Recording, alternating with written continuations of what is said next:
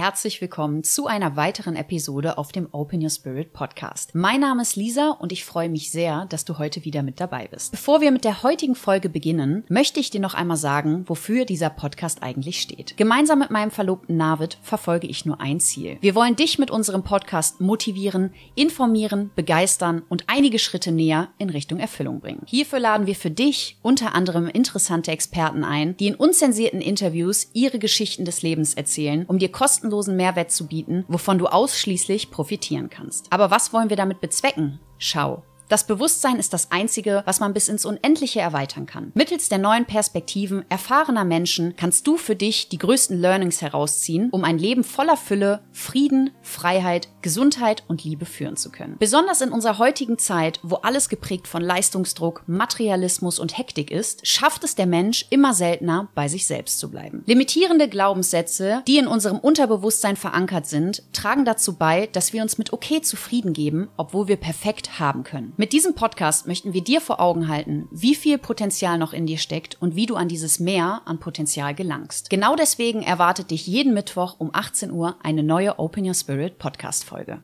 Heute im Interview darf ich Lea Schreiner begrüßen. Sie ist vierfache deutsche Meisterin im Kraft-3-Kampf und zählt mit ihren jungen Jahren schon zu einer der stärksten Frauen Deutschlands. Sie berichtet zum einen über ihren sportlichen Werdegang, wie sie zum Kraft-Dreikampf gekommen ist, was ihre aktuellen Rekorde sind und auch, wie sie es schafft, Bestleistung zu vollbringen. Lea gibt Einblicke in ihre Ernährung, in ihr Training und auch ihre Geheimtipps zum Thema Regeneration. Natürlich sprechen wir nicht nur über den Kraftsport, sondern auch über das Thema Weiblichkeit im Kraftsport. Ich stelle ihr die Frage, wie sie mit der hohen Belastung zurechtkommt, ob sie weiterhin ihre persönliche Balance halten kann und auch, ob sie körperliche Veränderungen bei sich feststellen kann, seitdem sie den Kraftsport betreibt. Zusätzlich gehen wir darauf ein, wie sich ihr eigenes Schönheitsbild verändert hat und auch wie ihr Umfeld auf ihre optische Veränderung reagiert. Wenn man nämlich als Frau viel trainiert und sehr muskulös ist, ist das nicht das optische Bild, was vom Mainstream erwartet wird. Umso schöner finde ich ihre Antwort auf meine Fragen und wünsche euch heute bei diesem Gespräch ganz viel Spaß beim Zuhören. Wenn euch der Podcast gefällt, würden wir uns sehr darüber freuen, wenn ihr diese Folge mit euren Freunden teilt und uns ein Abo auf iTunes, Spotify oder Anchor da lasst. Jetzt aber ganz viel Spaß beim Interview. has been moving in a way that nothing else people have ever known. I believe the third eye is your intuition.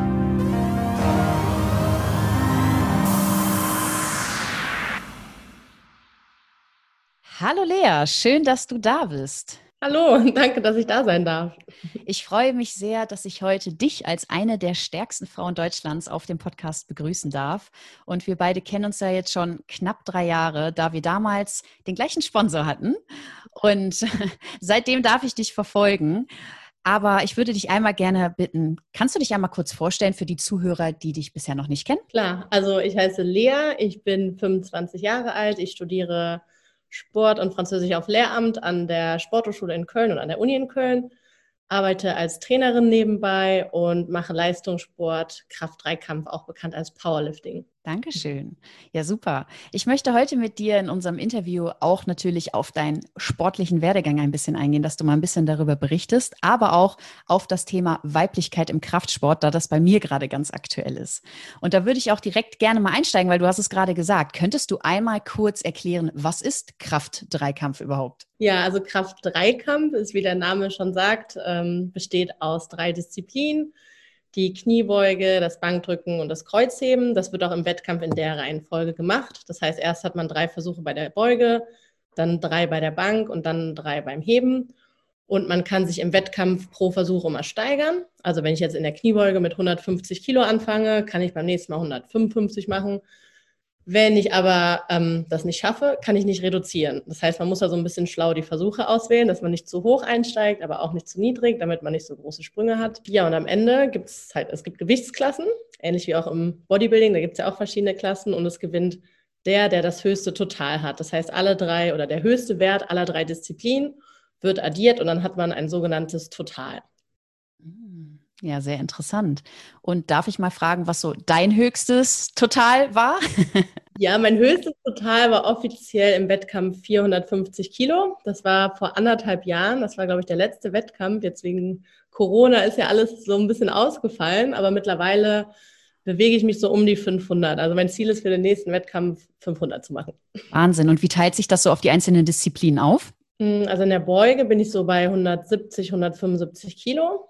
Bei der Bank so um die 105. Und beim Kreuzheben habe ich jetzt 212,5 gemacht, aber ich denke, an einem guten Tag mit Publikum und allem sind auch 220 drin oder 225. Boah, mega. Pusht dich das dann nochmal, wenn da so das Publikum mit dabei ist? Ja, auf jeden Fall. Gerade irgendwie im Kreuzheben, weil das schon echt eine hohe Last ist mittlerweile. Und wenn dann die ganze Halle einen anjubelt und man weiß, man muss das jetzt machen, um zu gewinnen, dann ist das schon motivierend. Das ist anders als irgendwie im Home Gym so. Oh, mega. Ich finde das total klasse und ich sehe auch jedes Mal immer deine Bilder und da sehe ich immer, wenn du so, ich glaube, das ist so der Endschrei, wenn das Gewicht dann oben ist, wie viel Power da einfach, wie viel Bock dahinter steckt und das ist so schön zuzusehen. Und du hast ja auch schon einige Titel, Titel eingefahren, oder? Ja, also ich bin jetzt vierfache deutsche Meisterin und habe den Rekord im Total in der Klasse bis 72 und im Kreuzheben mit 210 Kilo. Wahnsinn. Ja, herzlichen Glückwunsch auch nochmal dazu. Wie bist du denn überhaupt zum Kraft-3-Kampf gekommen? Über ein paar Umwege, würde ich sagen. Also ich habe schon immer Sport gemacht. Ich war früher Laufen als Kind, Leichtathletik, Fußball, Handball. Und als ich dann mit 18 ins Ausland gegangen bin, nach Amerika, wollte ich auf jeden Fall nicht zunehmen. Das war mein Ziel, weil irgendwie alle Freunde von mir, die in Amerika waren, die kamen irgendwie 20 Kilo schwerer zurück. Und dann bin ich halt immer aufs Laufband gegangen und weil das Fitnessstudio aber relativ leer war, habe ich mich dann zum ersten Mal auf die Maschinen getraut und die Handeln bewegt. Das habe ich mich in Deutschland nie getraut, weil ich keine Ahnung davon hatte und da immer nur Kerle waren. Und habe mich dann so langsam so auf bodybuilding.com, habe ich mir dann so Übungen angeschaut, wie die funktionieren, das dann nachgemacht, habe da echt Spaß dran gefunden und bin dann so irgendwann zum CrossFit rüber gewechselt, dann fand ich das Gewichtheben ziemlich cool und bin dann irgendwann zum Kraft-3-Kampf gekommen. Wann kam der Wechsel so, dass du dann für dich gesagt hast, okay, mir reicht das nicht mehr nur, das als Hobbysport zu machen, sondern ich möchte das jetzt auch wirklich auf Leistungsebene betreiben? Als ich, glaube ich, so gemerkt habe, dass es auch Wettkämpfe überhaupt gibt und dass es da Sportarten gibt und ich talentiert bin, dachte ich so, okay, ich will das machen. Und dann hat die Lea einfach mal gesagt, okay, alles klar, ich nehme jetzt einfach mal an so einem Wettkampf teil. genau. Hast, hast du das komplett ohne Coach gemacht oder hast du da jemanden, der dich so ein bisschen an die Hand genommen hat? Ja, am Anfang hatte ich jemanden, der mich auch an die Hand genommen hat und das äh, ist auch sehr viel wert, gerade am Anfang, wenn man ich war super nervös bei meinem ersten Wettkampf und allein hätte ich das, glaube ich, gar nicht gemacht oder mich getraut zu machen.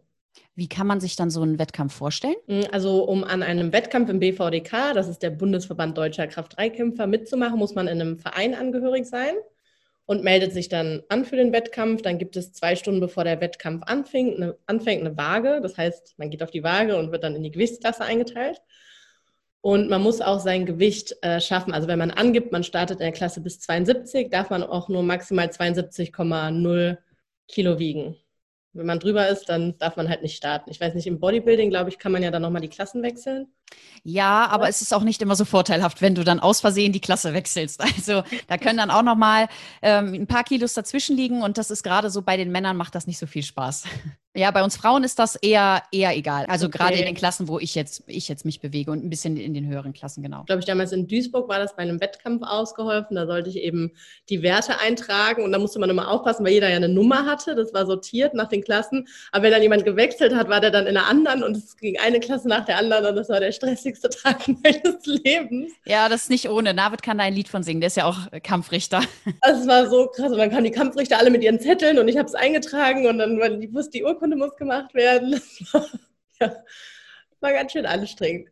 Und, und dann bei dir bei den Wettkämpfen wirst du dann gewogen und wie geht es dann weiter? Ungefähr zwei Stunden bis drei Stunden nach der Waage fängt dann der Wettkampf an. Das heißt, so eine Stunde nach der Waage fängt man langsam mit dem Warm-up an und dann ähm, meldet man sein Startgewicht. Das kann man auch noch, ich glaube, bis zwei Minuten vorher nochmal ändern oder fünf Minuten vorher genau, macht seinen ersten Versuch und dann sind alle anderen in der Gruppe dran, machen den ersten Versuch und dann startet die zweite Runde und man macht den zweiten Versuch. Okay. Und wie sieht so ein typisches Warm-up bei dir aus? Also ich kenne das halt vom Bodybuilding. Wir nehmen da immer so ganz schön unsere Gummibändchen mit hinter die Bühne. Ich schätze mal, das wird bei euch nicht so sein. Wie bereitet man sich wirklich auf so eine hohe Gewichtszahl vor? Ähm, ich glaube, ich bin da nicht so vorbildlich. Andere nehmen auch ihre Blackroll mit und machen zum Teil auch was mit Gummibändern Ich fange immer mit der Hantel an.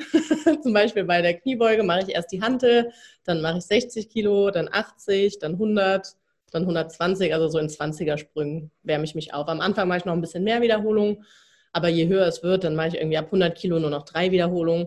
Du willst halt warm werden, aber auf keinen Fall Ermüdung anhäufen. Ja, natürlich. Damit du fit bist für deinen Wettkampf und dass du dann da die Bestleistung auf jeden Fall vollziehen kannst. Ja. Wie sieht das bei euch in dem Sport mit dem Thema Doping aus? Also im BVDK, das ist der getestete Verband. Es gibt auch einen ungetesteten Verband. Da ist das Doping im Prinzip nicht direkt verboten.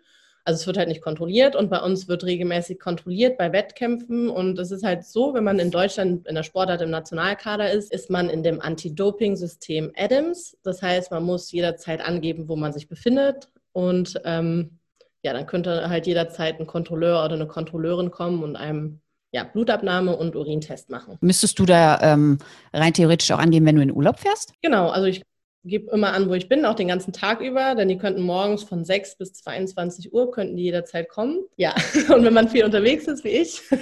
Wahnsinn. Jetzt mal eine Frage so, machst du das hauptberuflich mit dem Sport oder ist das noch ein Hobby? Nee, also hauptberuflich studiere ich ja theoretisch.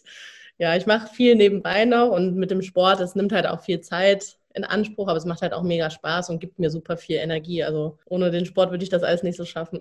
Okay, ja, Wahnsinn. Das auf jeden Fall sind da schon hohe Auflagen dafür, dass man dann damit teilnehmen kann. Was machst du denn, um deine persönlichen Bestleistungen zu bringen am Wettkampf? Könntest du uns vielleicht mal so ein paar Einblicke in dein Training, in deine ne Ernährung und auch so in die Regeneration geben? Also ich achte immer auf meinen Eiweiß, dass ich genügend Eiweiß esse, Gemüse. Ich versuche halt generell mich gesund zu ernähren ähm, wegen meiner Gewichtsklasse jetzt, in der ich starte, bis 84 ist das. Ich bin so bei 82, fülle die nicht ganz aus. Muss ich zum Glück keine Diät machen. Das heißt, das Training läuft auch definitiv besser als auf Diät. Das merkt man. Ja, ich trainiere vier bis fünfmal die Woche. Gehe halt nebenbei auch nochmal gern klettern oder mache Gewichtheben. Also ich versuche nebenbei auch noch ein bisschen was zu machen.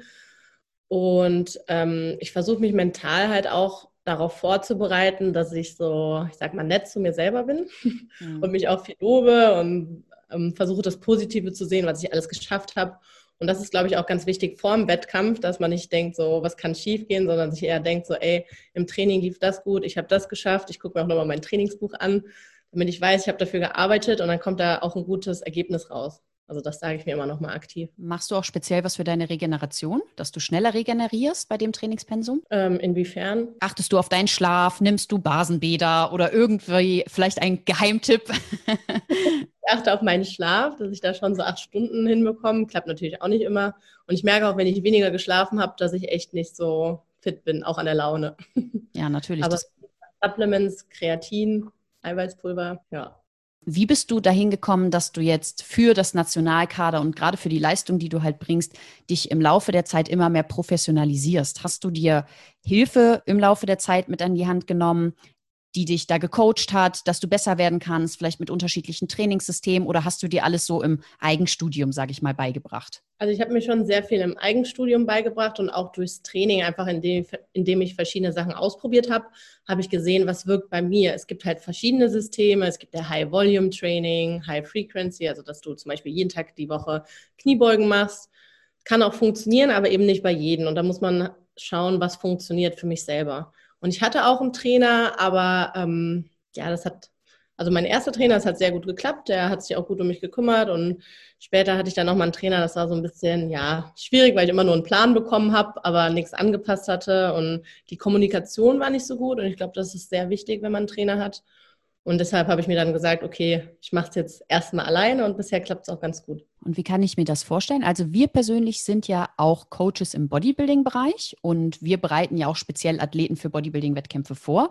Aber könntest du vielleicht nochmal sagen, wie das so bei dir ist? Also wenn jetzt jemand ein Trainer ist, schreibt er dir nur einen Trainings- und Ernährungsplan oder nur einen Trainingsplan oder begleitet der dich auch auf der Fläche? Wie ist da so die Arbeit von einem Trainer eigentlich? Also optimal wäre es natürlich auch, wenn er schaut, ob die Ernährung passt, dass er am besten auch wöchentlich die Pläne rausschickt, eben nachdem man das Feedback bekommen hat und auch auf den Athleten eingeht. Ist leider in der Realität nicht immer so der Fall, habe ich das Gefühl. Kommt natürlich auch darauf an, ob man einen guten Trainer hat. Prinzipiell ist halt Kommunikation wichtig und dass man das Training auch wirklich anpasst. Ja, das glaube ich auf jeden Fall auch. Also ich habe das halt bei mir gesehen. Ich war damals auch immer so, habe mir viel selber beigebracht, gerade auch, habe viel auch immer aus meinen Fehlern gelernt und war sehr reflektiert. Nur was halt einfach bei uns in der Sportart, also im Bodybuilding der Fall ist, ist, dass du halt ab einem gewissen Punkt, gerade wenn du dich auf Wettkämpfe vorbereitest, total die Objektivität verlierst. Also ja bei uns ist das ja sehr viel mit der Optik und jeder kennt es wahrscheinlich. Man macht mal eine Diät, möchte drei oder fünf Kilo abnehmen und dann hast du das Ziel geschafft und du guckst dich im Spiegel an und denkst, ja, da geht ja eigentlich noch mehr, weil man sieht gar nicht mehr, was man geschafft hat. Und deswegen ist so die Relation auch mit einem Trainer und gerade auch dieser mentale Aspekt, dass ein Trainer einfach für dich da ist, ist unwahrscheinlich wichtig bei uns im Sport. Und ich schätze, bei euch ist das dann eher so in Bezug auf ja wirklich, wie du schon gesagt hast, ähm, mit Trainingssystemen dann der Fall, oder? Ja, auf jeden Fall. Also wenn man das sich selber auch nicht mach, schreiben kann. Es gibt auch einige, die coachen sich selbst. Ich glaube, im Powerlifting ist es nochmal einfacher als jetzt im Bodybuilding, gerade weil eben durch die Diät so ein bisschen die Objektivität verschwindet. Ich kenne das ja auch von mir, als ich Diät gemacht habe. Ich hatte Sixpack und alles und Venen kamen raus und ich war so, nein, ich habe zugenommen. So, wenn man einmal eine Pizza gegessen hat. Also, das ist schon schwierig, dass man da auch nicht in so eine Essstörung rein, reinrutscht. Ich meine, ein bisschen essgestört ist es natürlich, wenn man immer sein Essen vorkocht und aufs Gramm mitnimmt. Aber ähm, es ist ja auch für den Wettkampf. Man muss dann halt, glaube ich, nur aufpassen, dass es halt das Leben nicht zu sehr einschränkt. Ja, definitiv. ähm, da kann ich ein Lied von singen. Und da wollte ich dich auch mal fragen, wie kommt es denn also waren immer so Kraftziele bei dir im Vordergrund, im Verhältnis jetzt zur Optik? Also ich sag mal, du kann, man kann sich ja bei uns im Kraftsport so ein bisschen entscheiden, möchtest du eher auf das Thema Optik gehen, dann gehst du so in den Bodybuilding-Bereich, da sind halt so gewisse Schönheitsideale, dafür musst du halt trainieren, dass dein Körper ungefähr dann irgendwann so aussieht. Da ist ja rein theoretisch, wäre bei mir im Sport, ist die Leistung ja eigentlich total egal. Also ich kann eine Kniebeuge machen mit weiß ich nicht, 50 Kilo, mit 70 Kilo, mit 100 Kilo, mit über 100 Kilo, ist egal. Am Ende zählt das, was auf der Bühne steht. Und bei euch ist es halt wirklich ein extrem leistungsorientierter Sport. Wie kam es dazu, dass du dich für diesen Weg entschieden hast? Es war tatsächlich so, ich wollte damals Bodybuilding machen. Ja, ich hatte dann einen Trainer und der wollte dann irgendwie, dass ich so, ich weiß nicht, ob man das sowas sagen kann, aber irgendwie leichte Substanzen nehme. Und ich dachte halt irgendwie an meinen Eiweißpulver und so. Und dann waren das aber irgendwelche Medikamente und das war für mich so der Punkt, wo ich gesagt habe, nee, das möchte ich nicht machen. Mhm und habe mich dann wirklich aufs Powerlifting konzentriert, wo es halt wirklich nur um die Leistung, was heißt nur, ja, es geht nur um die Leistung und habe aber den Gedanken noch nicht ganz abgeschrieben, dass ich mal auf die Bühne gehe. Das ist immer noch so ein geheimer Wunsch, sage ich mal, den ich habe. Ja, ich finde aber beides ist wichtig. Also wenn ich jetzt, klar, die Leistung steht für mich im Vordergrund, aber wenn ich jetzt merken würde, ich würde mir nicht gefallen, dann würde ich damit auch, denke ich, aufhören. Aber das Coole ist ja, durch den Sport sieht man auch gut aus. Also man baut ja Muskeln auf. Und das gefällt dir persönlich auch, dieses muskulöse, optische bei Frauen? Auf jeden Fall. Also da hat sich auch mein Schönheitsideal sehr geändert. Früher wollte ich immer dünn sein und so eine Lücke zwischen den Beinen haben. Und mittlerweile finde ich es cool, wenn man richtig muskulöse Beine hat und stark aus oder starke Schultern. Kann ich total verstehen. Also bei mir hat sich mein Schönheitsideal in den letzten Jahren auch total verändert. Also wie ich Menschen sehe, was ich für wichtig empfinde und was für mich immer so, ich nenne es immer so gerne den Hunkemöller-Effekt. Denn damals bin ich so super, wenn du durch die Stadt gehst und du gehst so in die Unterwäscheläden und dann gehst du zum Beispiel mal bei Hunkemöller rein, dann findest du so früher, fandst du diese Frauen so, boah, haben die einen tollen Körper. Ne? Dann hast du dir die angeguckt und fandst das so total klasse. Und dann fängst du an, mit dem Kraftsport zu machen und dich wirklich mal damit zu beschäftigen, wie man seinen Körper formt, was man dafür tun kann. Und ein paar Jahre später gehe ich wieder in den Hunkemöller rein und gucke mir diese Models an und muss einfach sagen, boah, sind die dürr. Da ist ja nichts dran. Und da habe ich einfach, da ist mir wirklich aufgefallen, dass sich mein Schönheitsideal in den vergangenen Jahren total verändert hat. Also nichts gegen einen Model-Look, wirklich nicht jeder darf das machen, was er schön findet. Aber ich persönlich habe einfach gesehen, es verändert sich schon viel, gerade wenn du auch in diesen Kreisen halt einfach verkehrst. Sieht auch irgendwie dann für mich gesünder aus, weil ich weiß, da ist jemand jemand stark, da ist jemand athletisch. Man muss jetzt nicht aussehen wie der weibliche Hulk, aber einfach so ein bisschen athletisch, dass man sieht, da macht jemand Sport.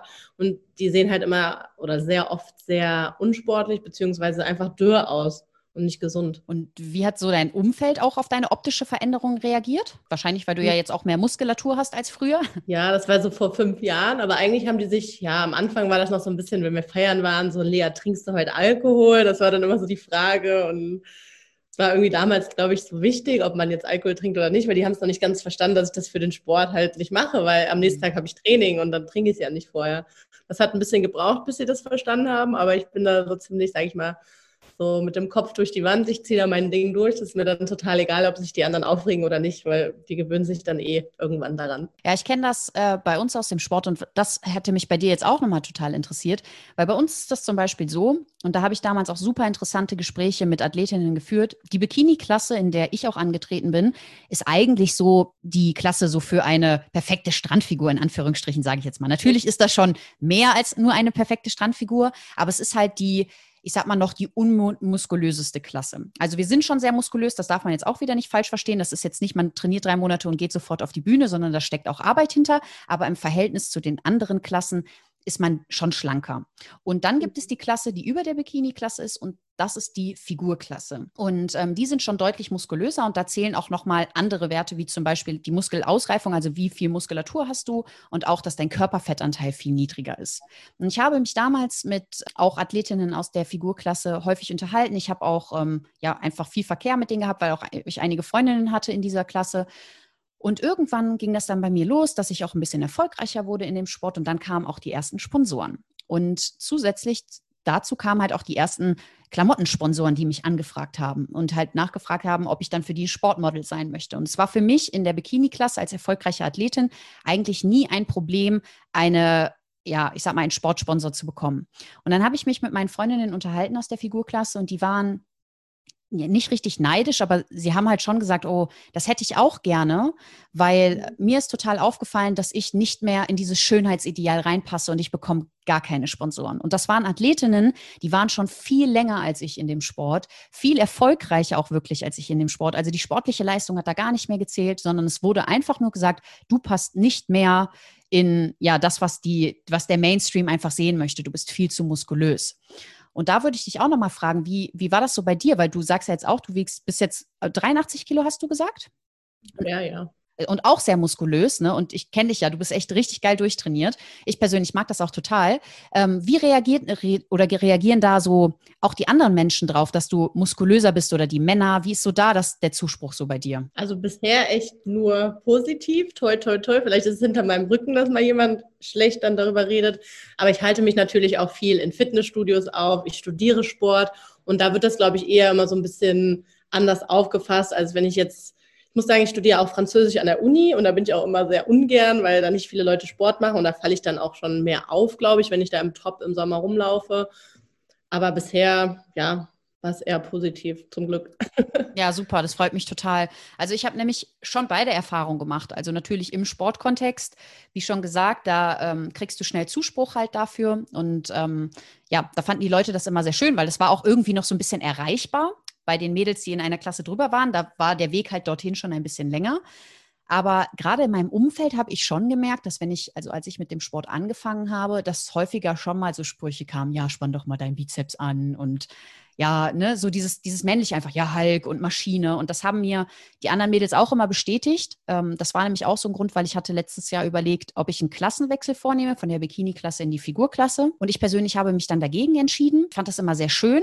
Aber ich hatte immer so ein Ziel auch, für mich einfach persönlich sportlich gesehen, dass ich so eine gewisse Muskulatur haben möchte, aber mehr auch nicht brauche für mich. Das ist natürlich auch ein Riesenakt, diese Muskulatur zu halten. Und da haben mir, äh, hat mir meine Freundin dann auch damals gesagt, die in der Klasse drüber war, Lisa, bei mir ist das immer so ein Problem, wenn ich von der Diät in die Off-Season komme, dass ich immer nur noch so Sprüche kriege wie, ja, ne, da ist die Starke und so. Und dass, dass sie das irgendwie total mitgenommen hat. Und da musste ich sehr viel drüber nachdenken, weil ich das so total schade fand eigentlich, dass super schnell, dass wenn Frauen nicht das typische Schönheitsideal einfach haben oder dem nicht entsprechen, dass dann immer so blöde Sprüche kommen einfach von außen. Und da habe ich mich immer mhm. viel auch so für eingesetzt, dass ich einfach gesagt habe, hey, lass doch ein, einfach jeden so sein, wie er will. Und es hat mich persönlich in meiner Persönlichkeit unwahrscheinlich gestärkt, dass ich dadurch einfach auch so gelernt habe, es ist egal, was andere denken und du musst das machen, was einfach für dich wichtig ist und wie du dich wohlfühlst. Weil du sagst ja jetzt auch, oder hattest es vorhin schon gesagt, so damals wollte ich noch so die Gap zwischen den Beinen haben. Ne? Und äh, mittlerweile mag ich mich so, wie ich bin und fühle mich schön. Und wenn das doch jemand von sich behaupten kann, ist das doch eigentlich das Schönste, was es gibt. Das hat auch lange gedauert. ja, das glaube ich, das glaube ich. Aber mittlerweile bist du mit dir im Reinen da. Ja, klar, es gibt immer mal Tage, da fühlt man sich nicht so wohl, auch so zyklusbedingt, wenn man dann Wassereinlagerungen hat und dann doch mal unreine Haut. Aber ich weiß dann auch so, okay, das ist jetzt nur temporär, irgendwie vier, fünf Tage und danach wird es wieder besser. So, also ich akzeptiere es dann so. Es ist dann halt, fühle ich mich jetzt nicht topwohl, aber so eigentlich fühle ich mich schon wohl in meinem Körper die meiste Zeit. Das ist schön. Das freut mich zu hören. Ja, was ich ähm, in meiner Zeit auch noch festgestellt habe, wo ich Bodybuilding-Wettkämpfe gemacht habe, ist natürlich, dass wenn wir als Frauen dennoch in den Kraftsport halt gehen und sehr häufig unsere Stärke halt auch leben, dass sich halt auch Veränderungen im Körper einfach einspielen. Und dass ich zum Beispiel auch Probleme gekriegt habe, wo ich zum Beispiel am Anfang nicht wusste, woher das Ganze kommt. Und da würde ich jetzt auch gerne so ein bisschen die Brücke schlagen zu dem zweiten Thema, was ich am Anfang angesprochen habe, und zwar dem Thema Weiblichkeit im Kraftsport. Ich begebe mich nämlich jetzt so seit knapp einem Jahr oder so auf einen neuen Weg und habe auch so ein bisschen mal die Zusammenhänge für mich identifiziert. Was macht Kraftsport eigentlich mit dem weiblichen Körper? Körper, unabhängig jetzt mal von Schönheitsidealen, das, was wir gerade besprochen haben. Und du hast es eben schon angesprochen, mal so zum Thema Zyklus oder Hautprobleme. Hast du, seitdem du den Kraftsport betreibst, irgendwelche Veränderungen an dir festgestellt? Also hast du zum Beispiel Probleme gekriegt wie Zyklusbeschwerden oder Haut- oder Haarprobleme oder irgendwelche Verletzungen? Hm, also ich hatte ganz am Anfang mal ein Jahr meine Tage nicht bekommen, aber mein Zyklus war schon immer sehr unregelmäßig. Also kann ich jetzt nicht unbedingt sagen, ob es am Kraftsport liegt. Kann natürlich einen Zusammenhang haben. Mittlerweile ist der Zyklus regelmäßig. Als ich, ähm, das war in meinem ersten Trainingsjahr, ich weiß nicht, mit 20, 19 und als ich die Diät gemacht habe, vor zwei Jahren, da hatten wir uns ja auch gesehen, da war ich ja so bei 10% Körperfettanteil ungefähr. Da ist dann auch meine Tage oder meine Periode ist nur alle drei Monate oder so gekommen, also auch sehr unregelmäßig. Es lag dann aber, glaube ich, nicht am Kraftsport, sondern eher an der Diät plus dem Stress durch das Training. So meine mhm. Analyse sonst, ja, Veränderungen. Ich habe mehr Muskeln bekommen. Ich passe meine alten Sachen nicht mehr rein. Merkst du denn auch sowas an Haut oder Haar? Nee. Das habe ich nämlich zum Beispiel extrem gemerkt bei mir. Denn als ich mehr Kraftsport gemacht habe, habe ich zum Beispiel auch eine unreinere Haut gekriegt. Und ich hatte auch teilweise sogar mal Phasen, wo ich Haarausfall hatte. Das hatte ich halt vorher nicht. Und ich habe dann auch sehr viel rumgeträgst und geschaut, was kann ich an der Ernährung noch verändern, vertrage ich irgendwie was nicht, habe ganz viele unterschiedliche Ernährungsweisen ausprobiert. Jetzt erst ehrlich gesagt so im Nachgang habe ich halt auch gemerkt, es gibt halt einfach bei unserem Körper oder gerade der weibliche Körper ist ja normalerweise nicht auf diese Belastung ausgelegt, die wir fahren, wenn wir wirklich Leistungssport betreiben und darüber sprechen, dass wir so fünf, sechs Mal die Woche hardcore ins Gym gehen und da wirklich dann auch die Gewichte heben.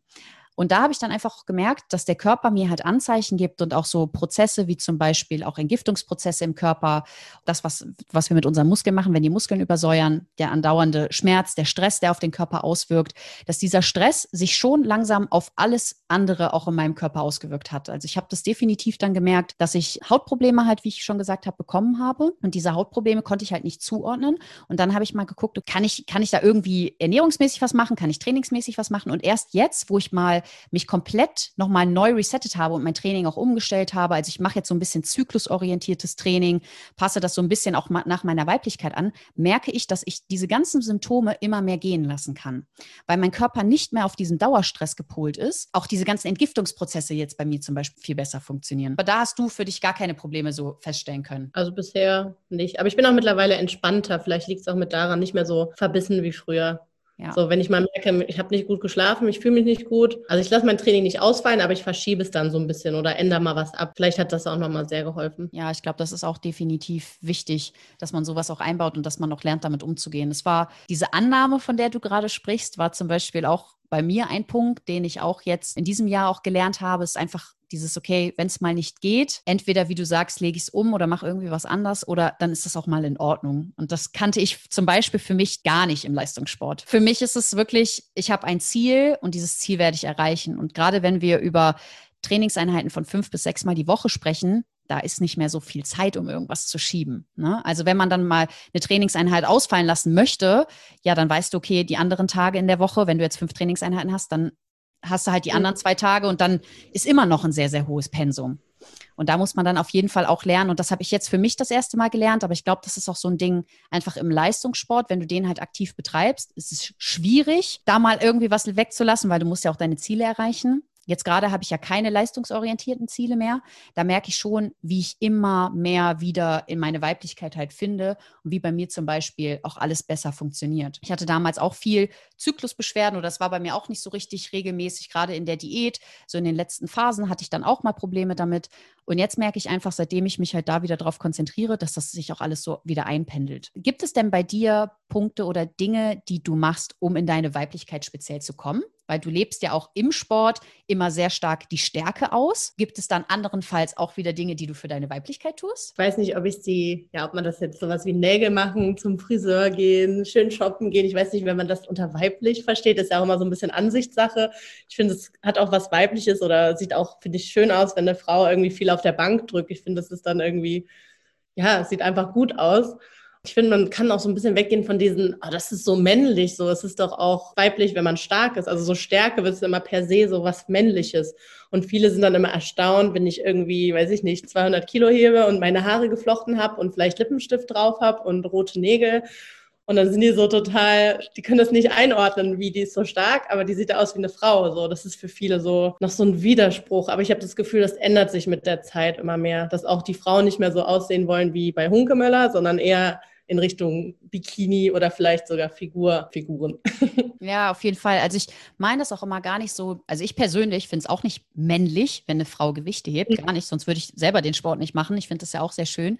Ich beschäftige mich nur viel so mit, ich sag mal, den typischen Energien, männlich und weiblich. Die männliche Energie ist halt die Stärke und die weibliche Energie ist eher die Annahme und die Ruhe. Genauso ist die männliche Energie zielorientiert und die weibliche Energie ist prozessorientiert. So, und ich habe persönlich für mich halt herausgefunden, dass ich sehr gut darin bin, meine männliche Energie abzurufen, was viele Frauen ja auch gar nicht können. Weißt du, wir sprechen ja auch darüber, für uns ist das normal. Aber wie viele Frauen haben das Problem, sich aufzuraffen, ins Fitnessstudio zu fahren und da mal was für ihren Körper zu tun. Also ich glaube, mhm. du verstehst da, was ich meine. Und sie haben halt Probleme damit, sich auf etwas einfach zu einigen und das Ziel auch zu verfolgen. Wenn du jetzt sagst, ich habe einen Wettkampf dann trainierst du darauf hin und bist sehr straight, sehr zielorientiert. Und das hast du für dich gefunden und kannst diese Energie abrufen. Und was mir einfach aufgefallen ist, dass in meiner Zeit, wo ich Leistungssport gemacht habe, ich das super, super gut konnte. Aber auf der anderen Seite, was dann in dem Thema prozessorientiert Annahme war, ich hatte hinterher Probleme, mehr in die Ruhe zu finden. Zum Beispiel, ich weiß nicht, wie ist es bei dir? Wie fühlst du dich, wenn du einen Restday hast? Fehlt dir dann etwas? Ja, also manchmal muss ich sagen, wenn ich so schwer trainiert habe, freue ich mich dann mal, wenn ich auch mal nur zu Hause bin und Homeoffice mache. Aber ich kann das nicht über eine längere Zeit. Also wenn ich irgendwie mal zwei Restdays hintereinander habe, dann bin ich schon so, ich muss jetzt was tun. So immer mit dem Ziel auch so ein bisschen vor Augen. Voll. Und das kenne ich einfach so gut. Und das meine ich damit. Und in diesem Jahr, ich hatte ja auch noch so ein bisschen gesundheitliche Probleme, musste ich das extrem lernen, in die Ruhe zu kommen. Und das war so schwierig, wenn du auf, aus einem durchgetakteten Fitness-Lifestyle-Alltag kommst, wo du wirklich weißt, okay, ich habe meine Arbeit und ich habe mein Gym und ich habe meine Mahlzeiten und dann auf einmal bist du da und dein ganzer Alltag den du vorher hattest, existiert nicht mehr. Und du musst so lernen, wieder in die Annahme zu kommen, weil ich musste dieses Jahr sehr viel über Stressmanagement lernen. Und deswegen habe ich mich auch viel mit dieser Ruheenergie einfach beschäftigt. Und das hat mich halt total interessiert, wie das dann bei dir auch ist, gerade noch als aktive Leistungssportlerin. Ich bin eher so der Duracell-Hase. das ist, zeitlang hatte ich echt auch Probleme mit dem Einschlafen, weil ich so aufgedreht war, auch gerade auf Diät. Ich war so voll, okay, schwer heben. Ne? Man ist halt immer so ja, angespannt, ist ja auch irgendwo eine positive Anspannung. Aber das Runterfahren ist auch wirklich schwierig und das klappt mit der Zeit besser. Aber es könnte noch besser sein. Ich mache auch alle Sportarten, die ich außerhalb vom Kraft-3-Kampf mache, ist auch irgendwie Gewichtheben, Klettern, Bouldern. Das sind ja jetzt auch alles nicht so Ruhesportarten wie Yoga oder Bogenschießen, sondern ja, viel mit Action und Adrenalin. Das brauche ich irgendwie immer. Mm, ja, es war bei mir auch lange Zeit so. Ich probiere mich jetzt gerade seit diesem Jahr schon so ein bisschen mal in diese Ruhephasen rein. Ich muss sagen, es fällt mir nicht immer ganz leicht. Aber es wird immer besser bei der Zeit, weil ich auch für mich persönlich gesehen habe, dass diese Ruheenergie auf jeden Fall mir sehr gut tut. Jetzt habe ich noch eine Frage und zwar sehe ich ja auch, also folgst uns ja auch und kommentierst auch immer fleißig bei uns, auch in unseren Beiträgen und hast ja wahrscheinlich auch gemerkt, dass wir uns in der letzten Zeit so ein bisschen anders entwickelt haben oder auch noch so neue Themengebiete. Und zwar umfassen wir ja neben den ganzen körperlichen Themen auch weitere Themen wie zum Beispiel Persönlichkeitsentwicklung oder Bewusstseinserweiterung. Und da wollte ich dich auch mal fragen, machst du privat auch irgendwie was in dem Bereich? Also bildest du dich da irgendwie weiter? Ähm, ja, ich habe jetzt Mentaltraining lange genommen, also bei einem Sportpsychologen und nutze viele der Techniken auch selber an und probiere auch immer viel aus. Ich betreue auch Athleten, ich bin ja auch als Coach tätig und probiere da auch ein wenig aus und schaue auch, was funktioniert und ähm, ja, und versuche halt immer weiter an mir selber zu arbeiten und nach jedem Wettkampf zu schauen, auch wenn es nicht gut war, was kann ich besser machen, was habe ich gut gemacht und nicht, dass ich in dieses, ach, alles ist scheiße, so wie man das vielleicht früher gemacht hat. Hilft dir das auch bei deinem Alltag so als Sportlerin? Ja, auf jeden Fall. Also gerade der Sport, wo du so dein Ziel hast und darauf hinarbeitest und weißt, wenn du viel Arbeit investierst, kommt auch was Gutes dabei raus.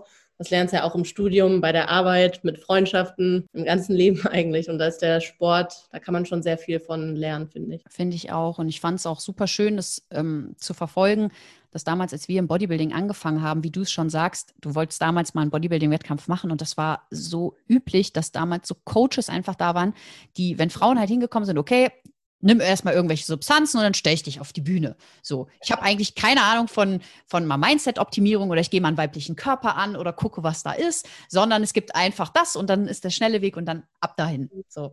Und, ja, genau, richtig. Und ähm, dann haben wir ja für uns das auch entdeckt, weil wir uns persönlich halt viel mit ähm, Mindset-Optimierung, Persönlichkeitsentwicklung auseinandergesetzt haben, haben wir einfach gemerkt, wie wichtig das in dem Sport ist und wie du einfach an so vielen Stellschrauben drehen kannst und so viel besser zu deinem Ziel kommst, dass wir auch gesagt haben, wir nehmen diesen Part auf jeden Fall mit bei uns ein. Weswegen es zum Beispiel bei uns im Coaching auch nicht nur irgendwie einen Plan gibt, sondern oder wir schreiben zum Beispiel auch eigentlich gar nicht und wenn dann überhaupt super ungerne nur Trainings- und Ernährungspläne, also so standardmäßig, die man dann so rausschickt. Weil wir immer sagen, dass generell so eine Zusammenarbeit, das muss einfach, das wird erst individuell, wenn du wirklich das Feedback halt auch von jemandem bekommst. Und auch so gerade im Sport, wie du schon gesagt hast, wenn da jemand mal Schlafprobleme hat oder sonst was, da muss man dann halt auch immer ja, dran arbeiten. Und da muss man mit dem Kunden halt einfach gucken, wie kriege ich das optimiert, dass der dann seine Bestleistung halt auch abrufen kann. Auf jeden Fall. Ich versuche zum Beispiel auch viel im Kontakt zu sein, also im engen Kontakt. Das heißt, wir telefonieren auch mal, ich bin viel erreichbar und im Telefonat stellen sich immer noch mal andere Sachen heraus als per WhatsApp oder per Mail, finde ich. Weil dann ist die Hemmschwelle irgendwie niedriger und man kommt besser ins Gespräch, finde ich. Ja, schön. Und das hilft auch, um Sachen zu sehen, die man sonst, wenn man einfach nur Videos bekäme, nicht sehen würde. Mhm, auf jeden Fall, stimme ich dir komplett zu. Was sind denn so deine Ziele so für die nächsten Jahre noch? ich möchte gerne mal einen Europarekord im Kreuzheben machen. Und der liegt bei? Ich glaube, gerade ist der noch bei 228 Kilo, aber die Konkurrenz wird ja auch nicht schwächer. Deswegen muss ich mich anstrengen. Aber vielleicht klappt es ja. Und ich würde gerne mein Studium abschließen. Ich muss noch meinen, also meine Bachelorarbeit schreibe ich gerade und dann muss ich noch meinen Master machen. Ja. Weißt du schon, wo es nach dem Studium für dich hingeht, beruflich? Ja, ich studiere auf Lehramt. Das heißt, theoretisch würde ich Lehrerin werden, aber im Moment mache ich mich auch ein bisschen selbstständig als Trainerin und vielleicht bleibt es ja auch dabei. Aber ich will halt auf jeden Fall mein Studium abschließen, dass ich da in Anführungsstrichen was Sicheres habe oder überhaupt einen Abschluss. Und da kann man ja immer noch, es hilft einem ja immer weiter. Ja, auf jeden Fall, natürlich. Allein schon dieses strukturierte, was, das brauchst du ja einfach für alle Bereiche. Das habe ich auch bei uns gesehen. Wir beide haben auch ein abgeschlossenes Studium und wie wirklich das die Eltern immer wieder sagen. Die sagen irgendwann, du lernst was und du landest in dem Beruf, der hat gar nichts mehr damit zu tun, was du gelernt hast. Bei mir trifft es auf jeden Fall zu. Ähm, ich mache jetzt mittlerweile auch schon was ganz anderes und ich bin noch nicht mal an meinem Endpunkt angekommen und ich bin gespannt auch, wo die Reise dahin geht. Ja, klasse, schön. Aber spannende Ziele auf jeden Fall. Ich werde das definitiv verfolgen, auch besonders mit dem Rekord. Wir haben in unserem Podcast immer so, ich sag mal, eine Abschlussfrage, die wir jedem Podcast Interviewgast stellen. Und zwar handelt unser Podcast ja um das ganze Thema Erfüllung. Und mich würde auch mal total interessieren, was ist denn für dich persönlich Erfüllung? Für mich persönlich würde ich sagen, dass ich zufrieden bin mit mir und mit dem, was ich mache. Ja, ich glaube, das ist meine Definition. Schön. dass ich einfach, ja, zufrieden, glücklich dann ist man ja auch irgendwo erfüllt. Kurz und knackig, so mag ich es gerne. Klasse, Lea. Wo können dich denn unsere Zuhörer finden, wenn sie mehr von dir erfahren möchten? Gut erreichbar bin ich eigentlich bei Instagram. Da findet man mich unter Lea Schreiner zusammengeschrieben und dann zwei Unterstriche. Bei YouTube bin ich jetzt auch mittlerweile. Ich fange jetzt so an, ein paar YouTube-Videos zu machen, auch einfach nach Lea Schreiner äh, suchen. Da findet man dann, ich habe jetzt drei Videos schon hochgeladen, kommt aber noch mehr. Klasse, da werde ich auf jeden Fall auch mal reinschauen. Die kenne ich nämlich auch noch nicht. Super, Lea. Ich bedanke mich ganz recht herzlich bei dir, dass du heute mein Gast warst. Es war wirklich sehr schön, mit dir zu sprechen und wir konnten wieder viele spannende Einblicke in dein Leben als Kraft-Dreikämpferin bekommen. Vielen Dank und ja, Danke, dass ihr auch zugehört habt. Wir wünschen euch noch einen ganz schönen Tag und wenn euch diese Folge gefallen hat, dann würden wir uns sehr freuen, wenn ihr diese mit euren Freunden teilt und uns vielleicht auch ein Abo dalasst. Liebe Lea, mach's gut. Tschüss.